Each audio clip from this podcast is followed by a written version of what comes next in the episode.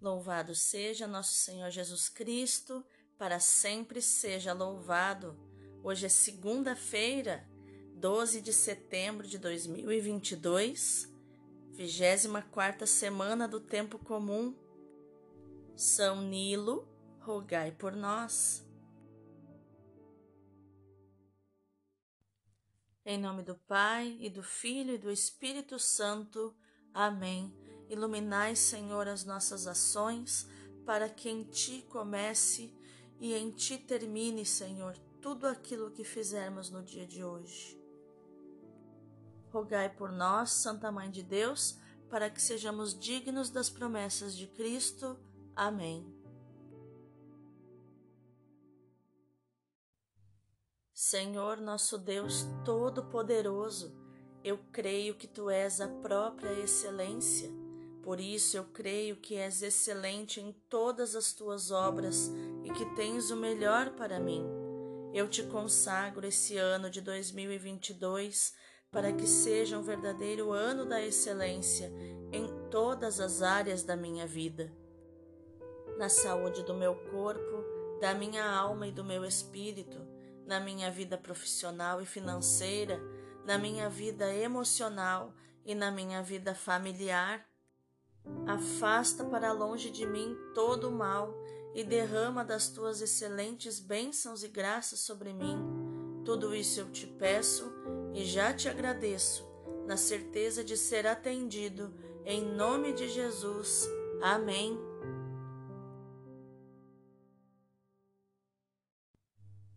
Espírito Santo, revela a mim toda a sua intimidade por favor, manifesta-se em tudo o que eu estou fazendo hoje. Enche-me com a presença manifesta da glória do Pai. Senhor, designai anjos para trabalharem comigo ao longo do dia de hoje. Eu invoco a força e a capacitação do céu para me ajudar em todas as minhas dificuldades, medos ou inseguranças. Não permito que esses sentimentos ruins cresçam dentro de mim, mas ordeno fora em nome de Jesus. Sonda-me, Senhor, e veja se existe em mim algum caminho mau. Espírito Santo, venha sobre mim e me ajude, convencendo-me da justiça, do juízo e do pecado. Eu clamo agora o poder do sangue do nome de Jesus para que eu seja reconciliada com Deus e com todas as demais pessoas. Pai nosso que estais no céu, Pai Santo, Pai querido, Pai amado, Pai das luzes, Abá, Pai. Pai eterno, tu que estás assentado no seu trono de glória no céu, eu clamo a ti com todas as forças do meu coração. Venha se manifestar em mim e através de mim. Santificado seja o teu nome, nome santo, poderoso e glorioso, nome que está acima de todo nome, nome que, uma vez proclamado, pode dissipar todo o mal. Venha a nós o teu reino, rasga os céus e toda resistência espiritual da maldade nos ares, sejam destruídos agora os inimigos de Deus. Estabeleça o teu reino, Pai, e eu proclamo o teu senhorio e o teu governo sobre este lugar, sobre a minha casa, minha vida e meu coração. Quero entrar em tua presença, Senhor, entrar em comunhão contigo. Seja feita a tua vontade, assim na terra como no céu. Eu decido submeter a minha vontade pessoal à vontade perfeita e soberana de Deus para minha vida. Creio que a tua palavra é a verdade e ela afirma que a tua vontade, Pai, é boa, perfeita e agradável. Eu renuncio aos meus desejos interiores, minha vaidade, meu orgulho, soberba e arrogância. Decido tomar minha cruz e seguir-te dia após dia. Que a tua vontade seja obedecida na terra, assim como o Senhor é obedecido nos céus. Tua vontade seja estabelecida sobre a minha vida.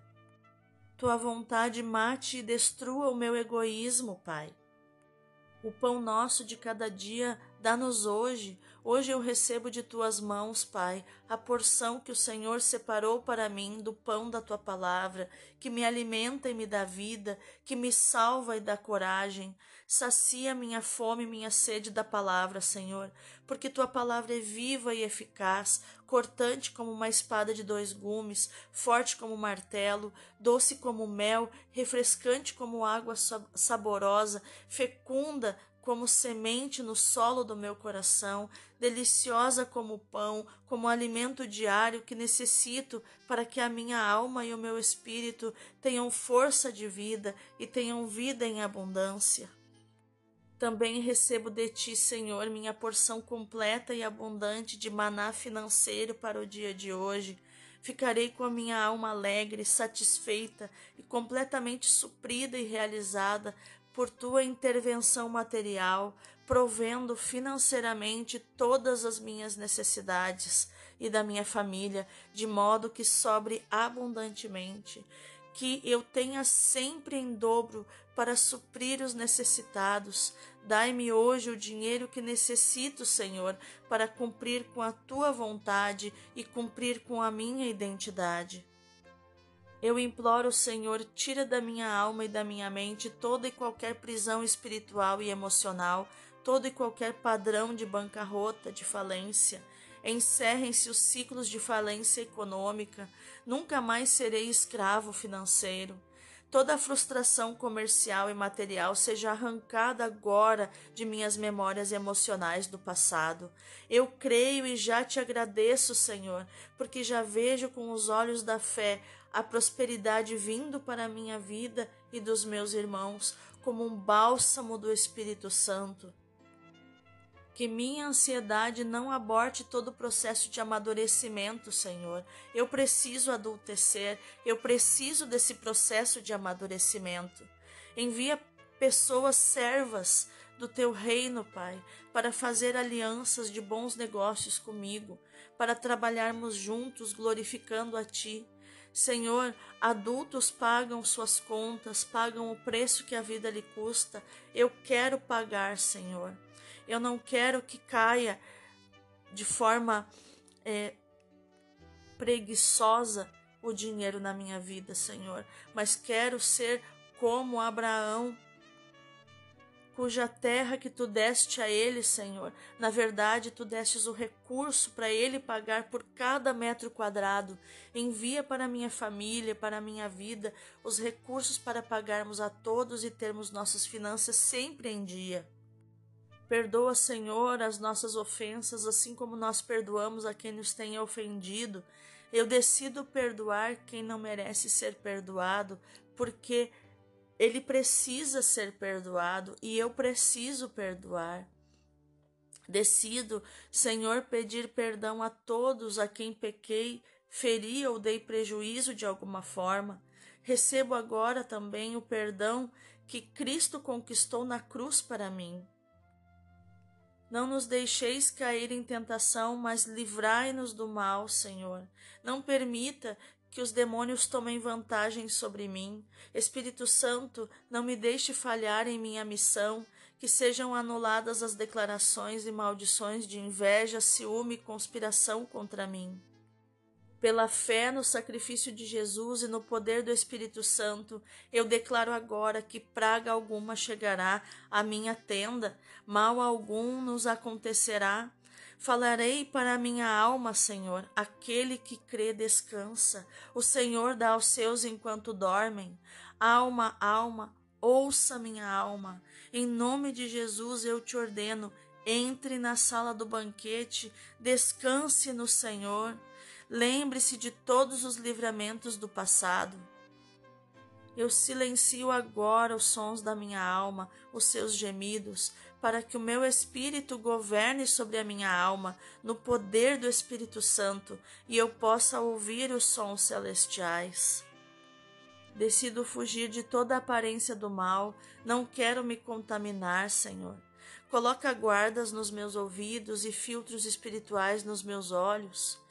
Senhor, ainda que Satanás tenha encontrado pecados não confessados em mim e erros nunca ainda restituídos ou corrigidos para argumentar contra mim, para me acusar diante do Senhor, ainda que exista base legal para acusação, te peço, Senhor, que desperte o espírito dos intercessores ao redor do mundo para orarem ao meu favor.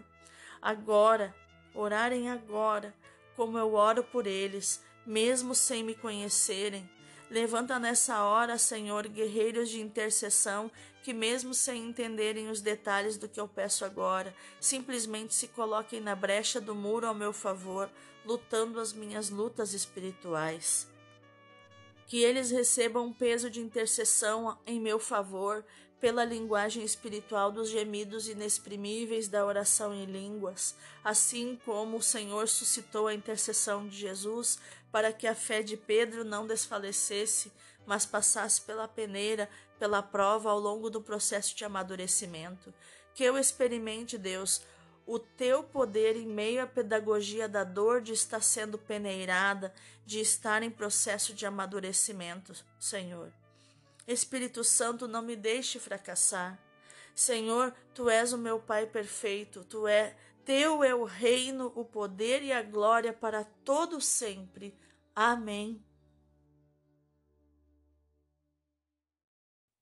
A primeira leitura de hoje é 1 Coríntios 11, do 17 ao 26 e o 33. Irmãos, no que tenho a dizer-vos, eu não vos louvo pois vossas reuniões não têm sido para o vosso bem, mas para o mal. Com efeito, e em primeiro lugar, ouço dizer que quando vos reunis em assembleia, têm surgido divisões entre vós, e em parte acredito. Na verdade, convém que haja até cisões entre vós, para que também se tornem bem conhecidos aqueles dentre vós que resistem à prova. De fato, não é para comer a ceia do Senhor que vos reunis em comum, pois cada um se apressa a comer a sua própria ceia, e enquanto um passa fome, o outro se embriaga. Não tendes casas onde comer e beber? Ou desprezais a igreja de Deus e quereis envergonhar aqueles que nada têm? Que vos direi? Hei de elogiar-vos? Neste ponto, não posso elogiar-vos. O que eu recebi do Senhor foi isso que eu vos transmiti. Na noite em que foi entregue, o Senhor Jesus tomou o pão e, depois de dar graças, partiu e disse: Isto é o meu corpo que é dado por vós. Fazei-o em memória de mim. Do mesmo modo, depois da ceia, tomou também o cálice e disse: Este cálice é a nova aliança em meu sangue. Todas as vezes que dele beberdes, Fazei isto em minha memória. Todas as vezes, de fato, que comerdes deste pão e beberdes deste cálice, estareis proclamando a morte do Senhor até que ele venha. Portanto, meus irmãos, quando vos reunirdes para a ceia, esperai uns pelos outros. Palavra do Senhor, graças a Deus. O Salmo responsorial é o 39. Irmãos, anunciai a morte do Senhor até que ele venha. Sacrifício e oblação não quisestes, mas abriste, Senhor, meus ouvidos. Não pedistes ofertas nem vítimas, holocaustos por nossos pecados. E então eu vos disse: Eis que venho. Sobre mim está escrito no livro: Com prazer faço a vossa vontade guardo em meu coração vossa lei. Boas novas de vossa justiça anunciei numa grande assembleia. Vós sabeis, não fechei os meus lábios. Mas se alegre e em vós rejubile todo ser que vos busca, Senhor. Digam sempre: é grande o Senhor, os que buscam em vós seu auxílio. Irmãos, anunciai a morte do Senhor até que ele venha. O evangelho de hoje é Lucas 7, do 1 ao 10. Naquele tempo, quando acabou de falar ao povo que o escutava, Jesus entrou em Cafarnaum. Havia lá um oficial romano que tinha um empregado a quem estimava muito e que estava doente à beira da morte. O oficial ouviu falar de Jesus e enviou alguns anciãos dos judeus para pedirem que Jesus viesse salvar seu empregado. Chegando onde Jesus estava, pediram-lhe com insistência: O oficial merece que lhe faças este favor, porque ele estima o nosso povo. Ele até nos construiu uma sinagoga. Então Jesus pôs-se a caminho com eles. Porém, quando já estava perto da casa, o oficial mandou alguns amigos dizerem a Jesus: Senhor, não te incomodes, pois não sou digno de que entres em minha casa, nem mesmo me achei digno de ir pessoalmente a teu encontro, mas ordena com a tua palavra e o meu empregado ficará curado. Eu também estou debaixo de autoridade, mas tenho soldados que obedecem às minhas ordens. Se ordeno a um, vai, ele vai, e a outro, vem, ele vem, e ao meu empregado, faze isto, e ele o faz. Ouvindo isso, Jesus ficou admirado. Virou-se para a multidão que o seguia e disse: Eu vos declaro que nem mesmo em Israel encontrei tamanha fé. Os mensageiros voltaram para a casa do oficial e encontraram o empregado em perfeita saúde. Palavra da salvação, glória a vós, Senhor. Ah, meu irmão, minha irmã, se prepara que hoje a Lexio Divina está sendo linda. Imagina a nossa meditação agora, prepara o coração. Que coisa mais linda essas palavras de hoje, meu Deus.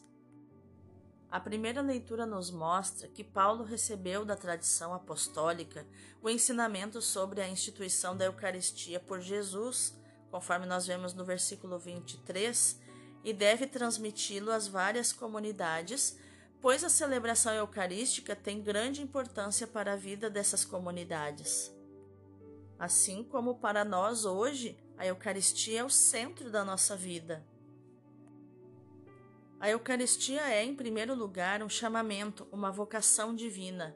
Não pode reduzir-se a um simples encontro de indivíduos, ainda que motivado por razões louváveis. Pelo contrário, todas as vezes que a comunidade se reúne, obedece a um convite, mandamento do Senhor Jesus. Mais ainda, celebrar a Eucaristia é fazer memória do Senhor morto e ressuscitado para entrarmos em comunhão pessoal com Ele. A fórmula fazer isto em memória de mim, que nós vemos no versículo 24, também usada por Lucas, não deixa margem para dúvidas. Jesus não deixa aos discípulos um simples testamento, mas um verdadeiro memorial, de acordo com a linguagem técnica hebraica, zikaron. É exatamente essa palavra hebraica, zikaron, que significa memorial. Em termos mais teológicos, diríamos memória eficaz e atualizante, capaz de produzir aquilo que significa.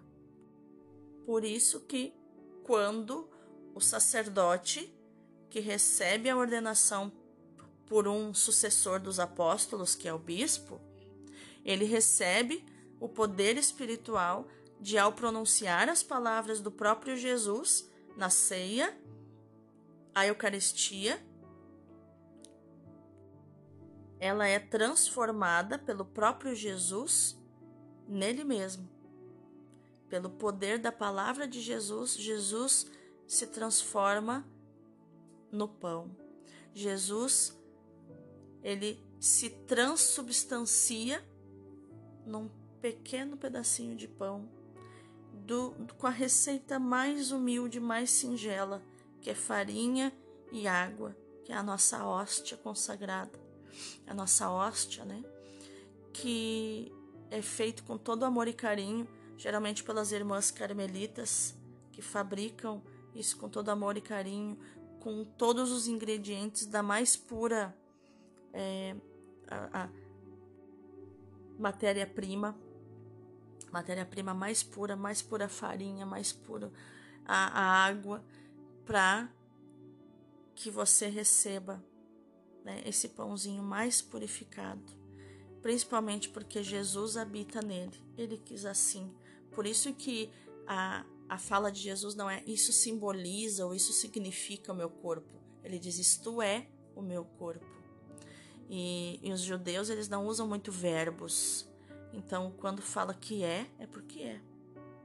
Então, esta palavra zikaron, que é zikaron, que significa memorial, é no sentido de que é capaz de produzir aquilo que significa. Ou seja, quando estou na missa, no momento presente, eu, é como se eu voltasse a dois mil anos atrás, no momento da ceia de Jesus. E este sacrifício, esta ceia, a própria morte de Jesus se atualiza, se torna presente. É como se a gente saísse do tempo do Cronos, onde tem passado, presente e futuro, para ir para o Kairos, que é o tempo de Deus, onde só existe o presente. Tudo é presente no tempo de Deus. Que lindo, né? A Eucaristia é também comer a ceia do Senhor. Não pode nem deve ser alterada esta dimensão convivial da Eucaristia.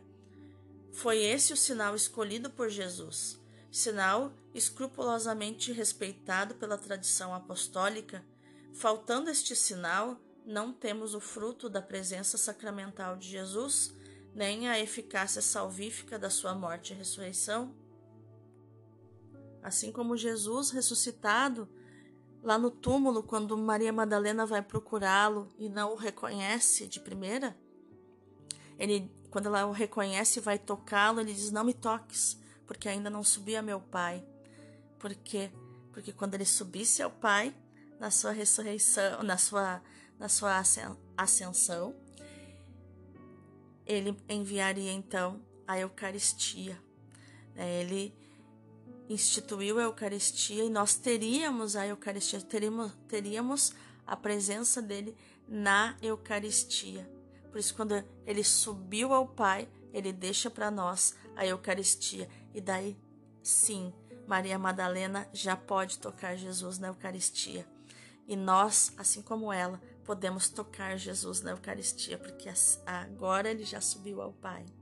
Olha, só que é, que tudo que Jesus fala tem um porquê que nem sempre naquele versículo a gente consegue identificar.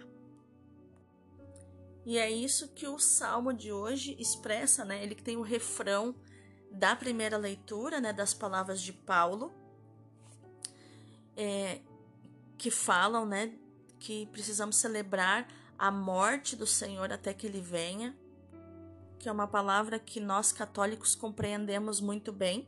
Nem todos os evangélicos compreendem isso, por isso que a cruz deles, eles não usam o crucifixo, não usam Jesus na cruz, a cruz deles é vazia, porque eles dizem: "Ah, Jesus já ressuscitou, ele não está mais na cruz". Porém, Jesus no Kairos, como tudo é presente, todas as suas ações são teândricas, são divinas e humanas ao mesmo tempo, tudo que Jesus fez, cada segundo da sua vida, permanece no momento presente, permanece no Kairos. Então, hoje podemos olhar para Jesus na cruz, sim, porque hoje no Kairos esse momento ficou gravado como um memorial.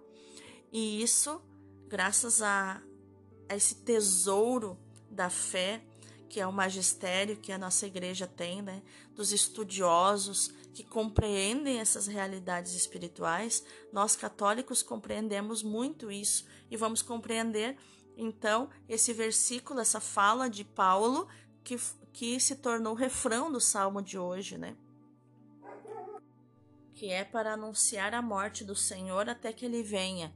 A gente pode perguntar, mas por que não anunciar a ressurreição do Senhor, né? Mas é porque o Senhor precisou morrer para ressuscitar porque o peso do pecado dos nossos primeiros pais, Adão e Eva, tem um peso de sangue, e assim, para pagar os pecados de toda a humanidade, precisava um peso de sangue. E não poderia ser um sangue de qualquer ser humano, tinha, esse sangue precisava ter peso de eternidade. Então, por isso, Deus enviou Jesus e deu um corpo a Jesus, como o próprio Jesus diz, né? Deu-me um corpo. É, eu acho que também né, está numa profecia, se eu não me engano, de Isaías, né?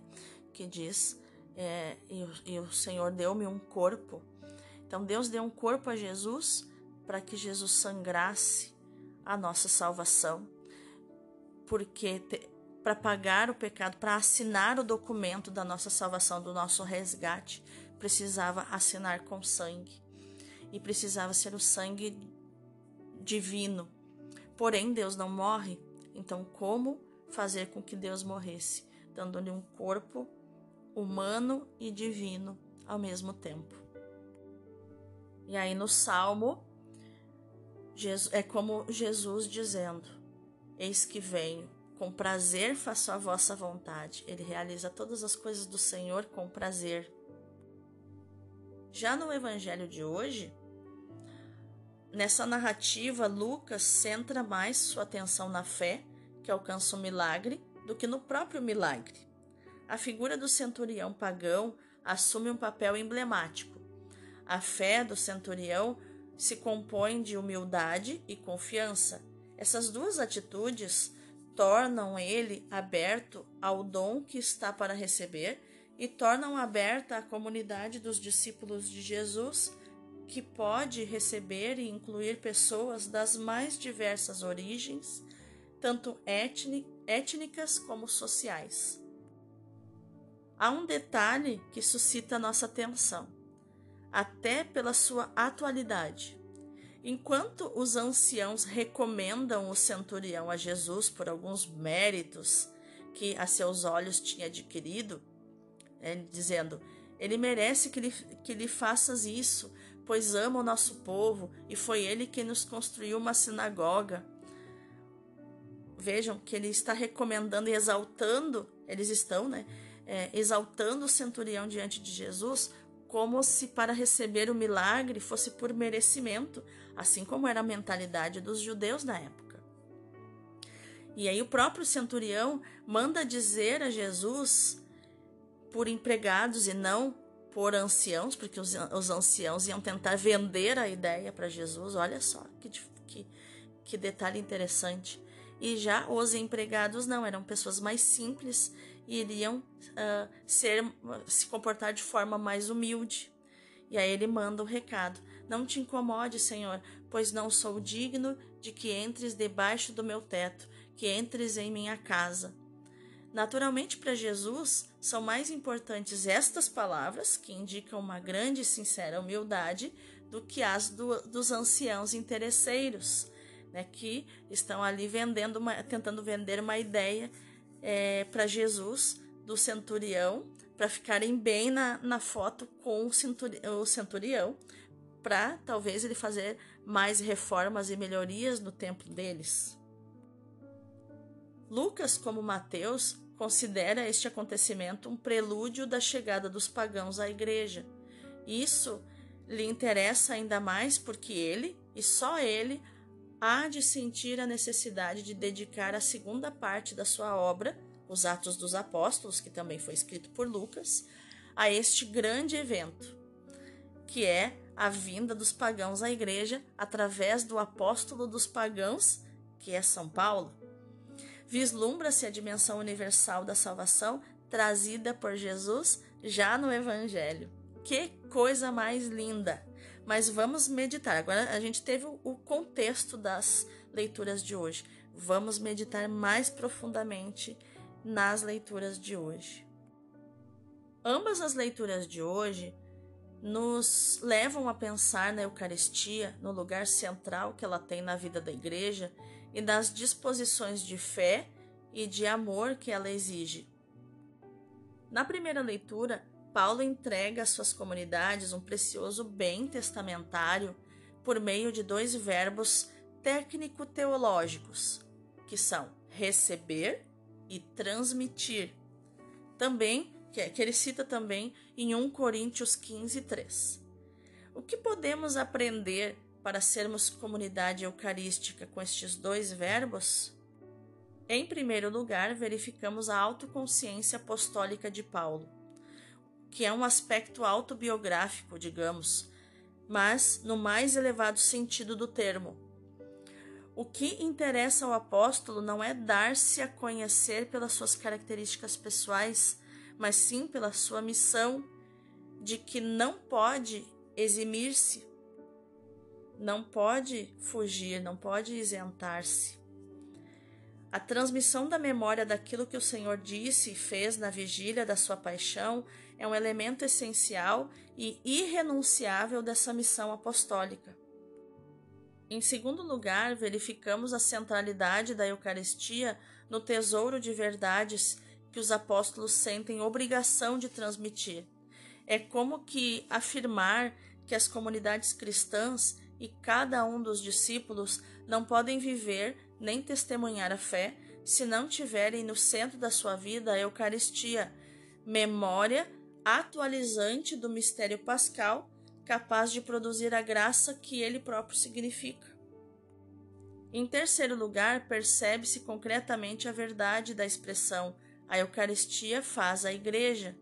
Seria pouco pensar que a Igreja faz, ou seja, celebra a Eucaristia precisamos ir muito mais longe, até o evento da Páscoa de Cristo, de que, de que a Eucaristia é memória fiel e atualizante.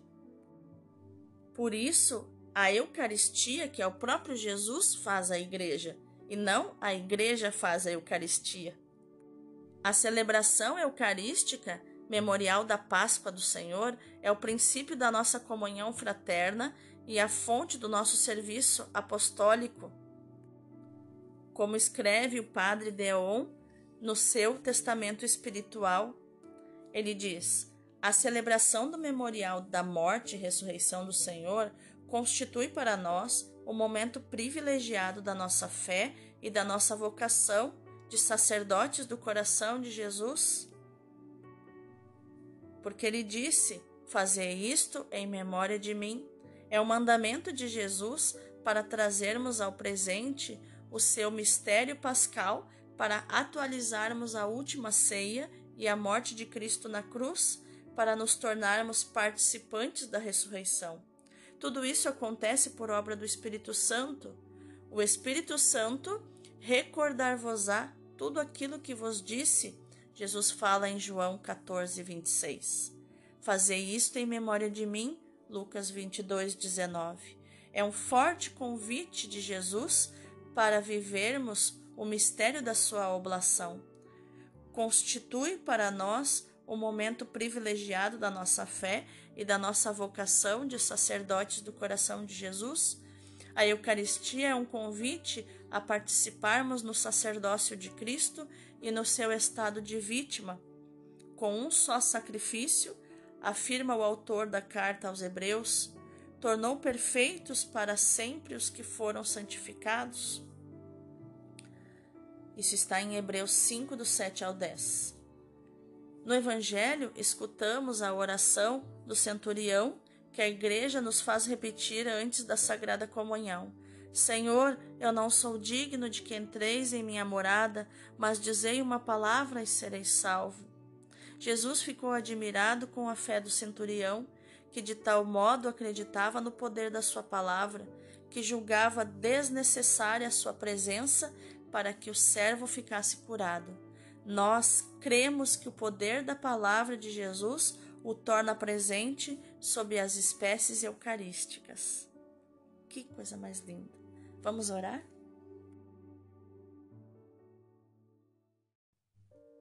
Gratidão, Senhor, pelos teus dons gratuitos. Quero hoje te agradecer particularmente o dom da tua graça, que me dás sempre antecipadamente e ultrapassando as minhas expectativas. Que eu aprenda a me alegrar contigo e com o meu próximo, por todos os teus dons, por todos os sinais da tua paterna bondade a tua graça é sempre experimentada num tempo e num espaço concreto do nosso dia a dia, Senhor. Que eu te reconheça, Senhor, no caminho em que me acompanhas. Dá-me um coração livre de pretensões, de preconceitos, de rancores e de orgulho para estar pronta a receber a tua graça. Faz-me capaz de te receber, de apreciar as tuas surpresas, e só então poderei experimentar o teu amor. Amém. Vamos contemplar essa palavra. Olhai para Jesus à mesa da ceia, abençoando o pão, que ele muda substancialmente no seu corpo. Vede-o elevando ao céu os seus olhos divinos. Todo o seu rosto brilha com uma doçura inefável. Ele está num êxtase de amor. É que neste momento o Sagrado Coração realiza o ideal da sua vida. Ele quis oferecer-nos uma nascente de graças, onde pudéssemos colher todas as bênçãos e todas as alegrias. Quis também dar-se a nós para viver na intimidade com cada um de nós. Realiza tudo isto, instituindo a Eucaristia, e está como que inebriado de alegria e de amor. Desejei ardentemente comer esta Páscoa convosco, ele diz em Lucas 22. Durante toda a sua vida, Jesus tinha fome e sede de ver o dia desta Páscoa. Queria abrir-nos esta nascente de vida, queria começar esta intimidade conosco, fazer jorrar para nós este rio da vida do seu próprio coração. O rio da vida está passando. Eu quero, Senhor, soltar as mãos da margem e me deixar levar por este rio que desce e me leva e desemboca no mar. A Eucaristia era a nascente de todos os dons que o seu coração nos abria. Não é apenas um dom especial, um favor particular que este coração liberal quer fazer às almas que ele ama. São todos os dons ao mesmo tempo, são todas as graças concentradas num só dom. Sejam quais possam ser as necessidades de uma alma nesta vida, é aqui que ela encontra o socorro, o remédio é um resumo de todos os seus dons que nos deixou o Deus de misericórdia, dando-nos este pão de vida. Padre Leão Deon. Que coisa mais linda, né? Então, que a nossa ação no dia de hoje seja meditar, proclamar e viver esta palavra de São Paulo em 1 Coríntios 11, 24. Isto é o meu corpo entregue por vós. Deus abençoe o teu dia.